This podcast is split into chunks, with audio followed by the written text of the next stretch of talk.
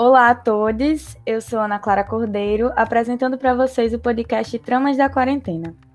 Nesse episódio, iremos falar sobre o núcleo de teatro da UFPB com o coordenador do NTU, o ator e diretor Edilson Alves.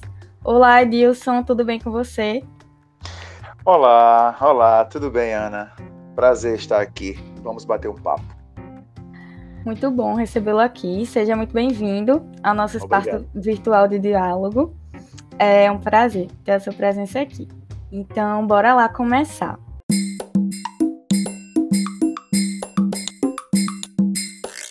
O Teatro Lima Penante, ele foi inaugurado em 82 com a peça A Noite de Matias Flores, do paraibano Marcos Tavares, e na época sob a direção de Fernando Teixeira.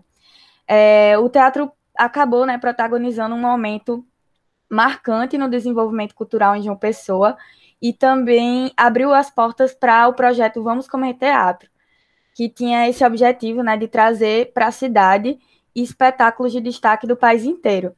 E realmente acabou atraindo muito público na época. É, conta um pouco para a gente dessa trajetória do Teatro Lima Penante e do surgimento do NTU. Você foi muito lá atrás, muito mesmo. Eu não estou na coordenação do NTU desde essa época. O que eu tenho conhecimento como coordenador pós, mas muito, muito, muito, muito pós, tudo isso que você citou, eu, é, eu fui é, frequentador do Teatro Lima Penante na época do Vamos Comer Teatro. Eu sequer trabalhava ainda na universidade, então o que eu posso testemunhar era a efervescência do público, sabe? Aquilo ali parecia um caldeirão de cultura, parecia que as pessoas tinham sede, tinham fome, tinham um prazer de estar no Lima Penante assistindo aquele projeto. Tudo isso que você falou, a noite de Matias Flores, a reabertura, ainda inclusive nem era núcleo de teatro universitário, era departamento de teatro universitário. Sim, realmente foi com a na, na trajetória de Fernando Teixeira como diretor do espetáculo, e um dos fundadores, junto com Adinaldo do Egito, desse departamento de cultura da universidade. Mais tarde seria núcleo de teatro universitário.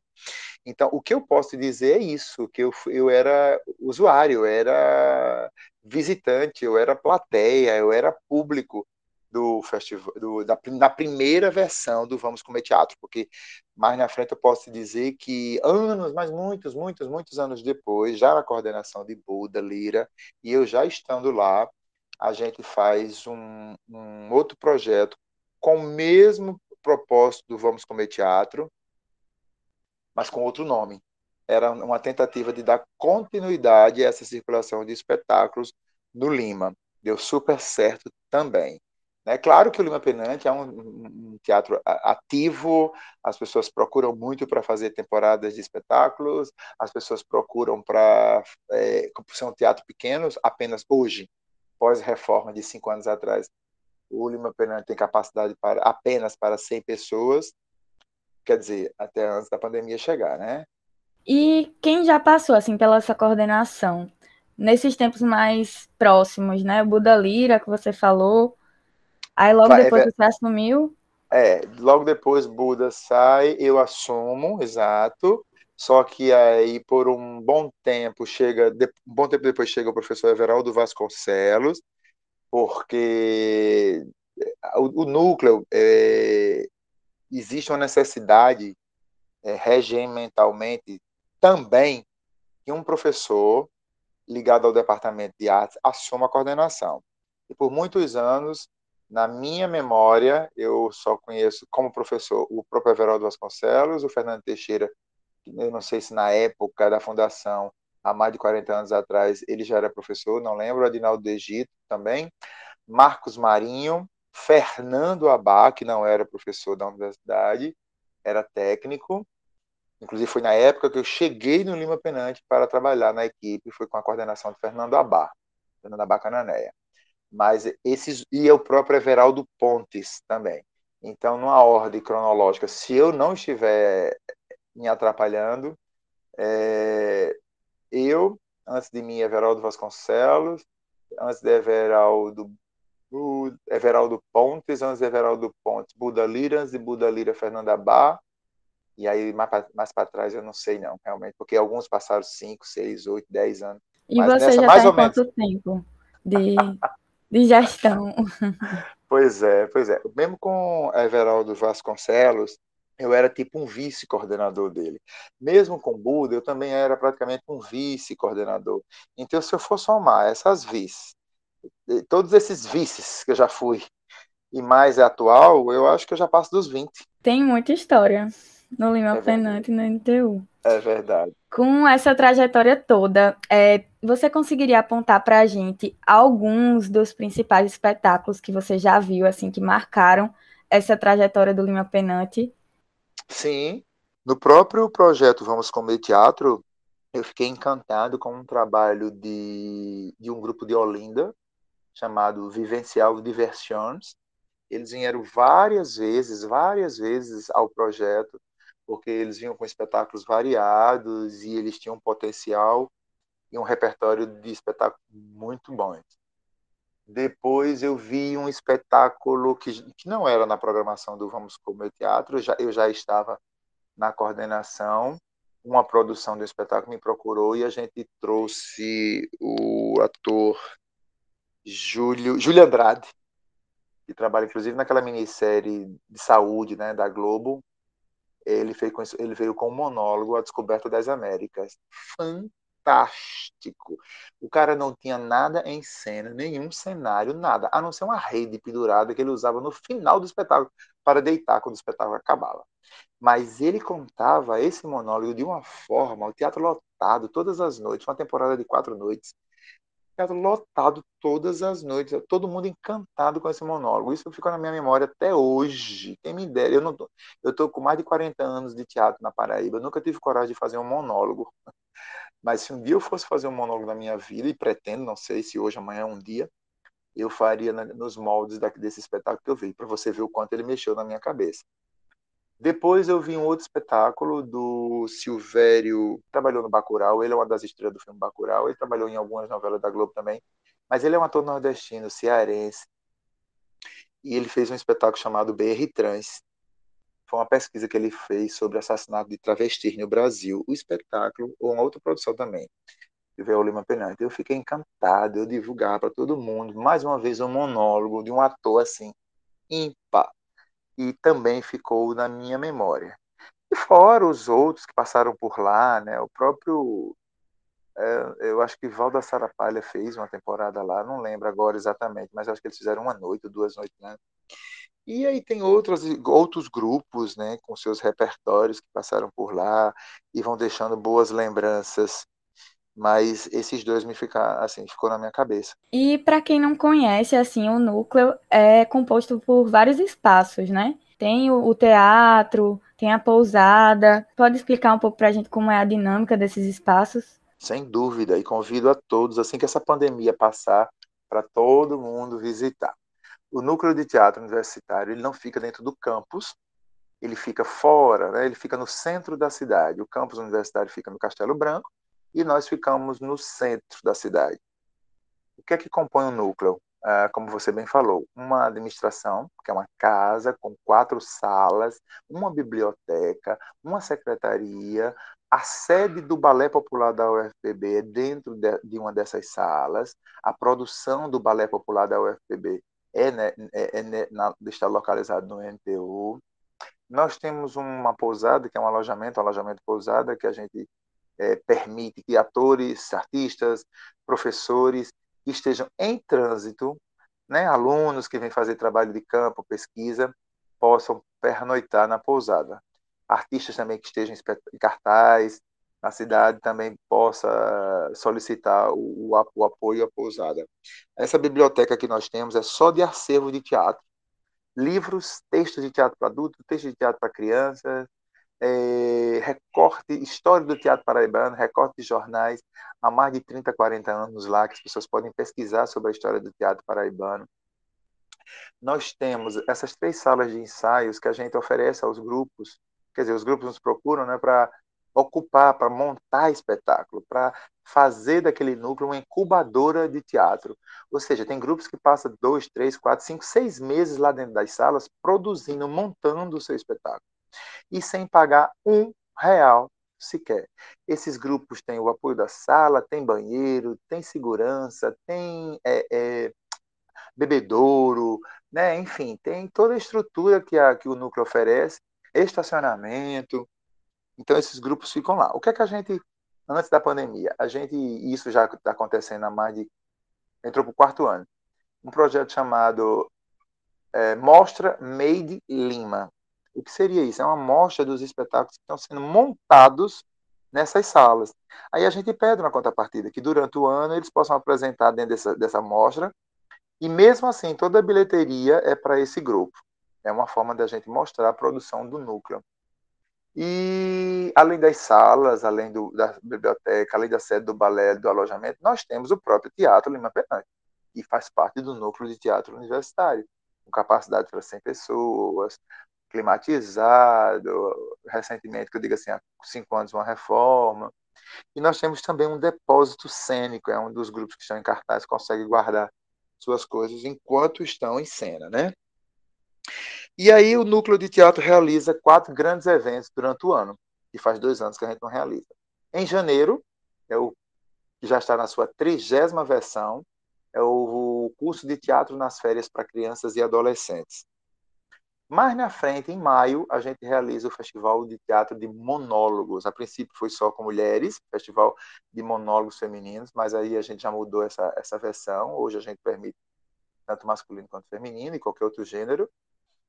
E também é, o Festival de Teatro, Circo, Dança e Música do Estudante, que acontece no mês de outubro. E a Mostra Meio de Lima, que é essa amostra que eu já falei, que acontece com a amostra da produção que os grupos estão, estão montando, usando as nossas salas, e eles montam o espetáculo. Essa amostra acontece geralmente desde setembro, agosto. Já aconteceu em agosto, já aconteceu em setembro. Mas esses são os grandes mega eventos que o núcleo é, consegue fazer, realizar durante um ano. O resto é temporada normal de grupos de teatro da cidade que pedem a pauta do Lima Penante para fazer suas temporadas. Um workshop ou outro que aparece e a gente libera a sala. Uh, algum curso curto de três, quatro, cinco dias, a gente também libera a sala para que aquele artista possa oferecer o curso ou workshop. Eu acho que é basicamente isso. Eu acho que eu não esqueci de nada, não. Como você bem trouxe na sua fala, né? O núcleo é um indispensável palco para estudantes e circuitos alternativos do meio artístico de João Pessoa, é, funcionando como essa incubadora, como você falou, de experimentos cênicos dos cursos ligados à área e, ao mesmo tempo, dos grupos de teatro da cidade, mantendo sempre esse diálogo com a produção teatral da capital e também dos outros municípios. Qual importância você considera ter o NTU para a comunidade artística universitária e a sociedade em geral? Além de tudo isso que eu já falei, e como você mesmo disse, o núcleo está há mais de 40 anos naquele espaço, no centro histórico. Nós fazemos parte do centro histórico da cidade de João Pessoa. Por ali, né, já passaram vários nomes da música popular brasileira. O próprio Chico César usou muito o Teatro Lima Penante para um show ou outro. O nosso Pedro Osmar, entendeu? É, fotógrafos famosos como Ricardo Peixoto já passaram por lá também fazendo é, exposição nos corredores do, do NTU, além da dependência do NAC. Né? Diretores famosos né, começaram a produzir seus espetáculos no núcleo. Então, só por isso já é uma grande importância essa construção da história do teatro paraibano, a construção da história da arte paraibana no centro histórico da cidade de João Pessoa, na capital da Paraíba. Um, um, uma universidade que não tem um teatro grande, né, assim, para um, um, um grande evento, a, a uma universidade que tem um teatro como o Lima Penante, um espaço desse, como um núcleo cultural como esse, tem que ser valorizado, respeitada pela instituição e também pelos artistas, e isso os artistas conseguem fazer divinamente, respeitam muito, é, sonham com, com, dias melhores para o núcleo, para aquele setor todo, para o próprio NAC. Os artistas sonham, é, é, não conseguem imaginar um dia o núcleo de teatro universitário saindo do centro da cidade. É, todos nós que estamos lá, hoje nós somos uma equipe de 11 pessoas que trabalhamos de segunda a segunda, eu falo isso durante a pandemia, antes da pandemia, né? nós, nós não somos um, um local e só trabalhamos de segunda a sexta, uma repartição pública. Nós somos um centro cultural que tem espetáculo sábado, domingo, feriado, dia santo, de tarde e de noite e de manhã. Então, tudo soma-se isso tudo a importância, a relevância da, para a cultura paraibana, para a formação de plateia na cidade de João Pessoa. O próprio Festival de Estudantes, esse que eu já, já falei, a gente consegue, já, já fez festival, o festival está no seu 29 ano, nós já fizemos festivais com, já fizemos um festival com 40 escolas participando, durante 10 dias de festival, entre escolas públicas e privadas. Então a gente está levando aluno para pisar pela primeira vez no palco, sentar numa plateia de teatro, formar a plateia, no pior das hipóteses, ganhar um espectador de cada escola. Então, junte-se a tudo isso, imagina tudo isso, a falta que isso faria, num, por exemplo, num momento como esse, né? É, numa pandemia, a gente ainda mais ter que perder um núcleo desse, por exemplo. Isso seria uma catástrofe. Mas a relevância, a importância, a credibilidade, a própria sustentabilidade do núcleo é, para que esses atores, esses artistas possam montar seus espetáculos, usufruir daquele espaço, né? É o que nos deixa mais contente e feliz que nada, que isso não, não, não deve nem vai acabar. Isso é a grande importância do NTU. Nesse período, assim, que a gente ainda está vivendo, infelizmente, algumas ações foram realizadas pelo núcleo, como o projeto Independência do Teatro e esse festival do estudante que você comentou. É, conta para a gente como vem sendo esses processos de produção nesse momento que é tão delicado. Quando foi em setembro? Em julho, a pandemia estourou literalmente aqui no Brasil em março. Em julho, a gente. É, é, em junho, a Lei Aldir Blanc, dessa lei de auxílio e apoio aos artistas, foi aprovada no governo federal.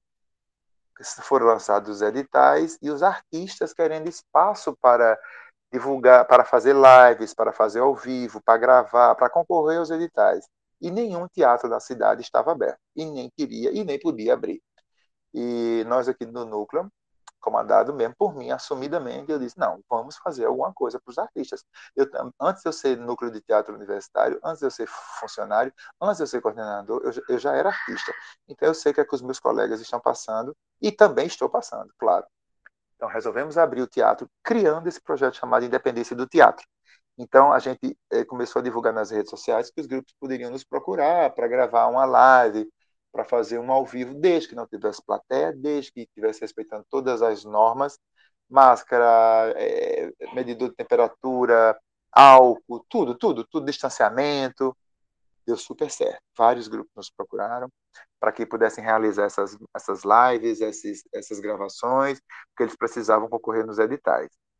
E aí ficou uh, o lançamento no mês de setembro. Aí, por causa da independência do teatro, eu disse: então, já que nós somos o único grupo estamos tomando essa iniciativa, estamos fazendo isso independente, então vamos usar independente como independência, e aí a gente cria o um projeto chamado Independência do Teatro, até porque também era no mês de setembro.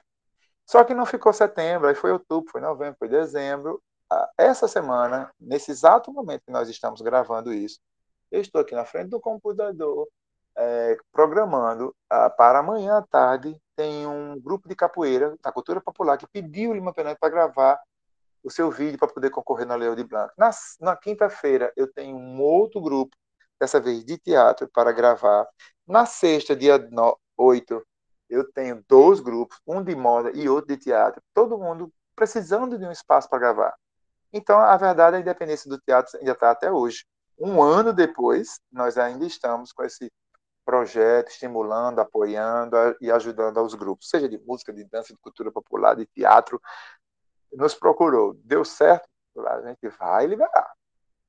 E o Festival do Estudante.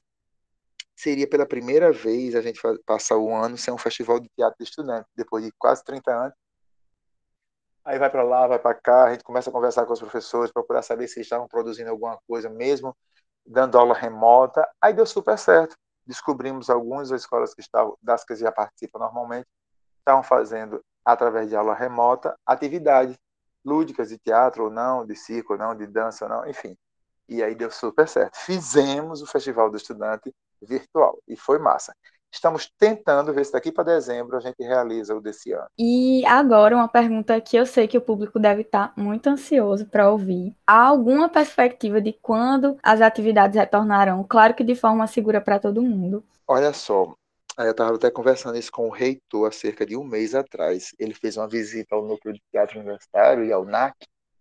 E eu conversei, né, professor, veja só, como é que nós estamos? boa parte da, da população já está com as duas doses.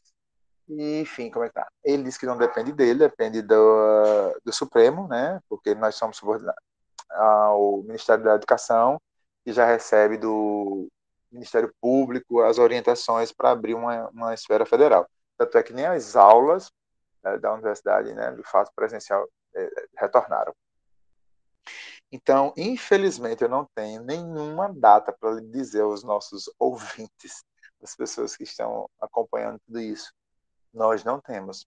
Infelizmente, se novembro, se dezembro, ou se só em 2022. Hoje, nesse exato momento, eu não saberia lhe dizer. Talvez se amanhã, quando a gente se encontrasse, surgisse algum dado novo, eu pudesse responder. Mas hoje, infelizmente, ainda não não tem perspectiva. E para quem quer ficar ligado no que vai rolar nos próximos meses, tem uh, algum canal que as pessoas podem acompanhar as atividades do núcleo? Sim, sim. Nós temos uma produtora cultural chamada Fabiola Taíde, funcionária servidora do núcleo, e que mantém as pessoas informadas, né? A gente vai articulando, produzindo e ela vai divulgando. Nós temos a rede social do núcleo, do, do núcleo, sim, do Instagram do Teatro Lima Penante. Lá vocês vão ficar, pode acompanhar, pode seguir. Lá vocês vão ficar sabendo do que a gente está uh, ah, montando, preparando, produzindo, se organizando.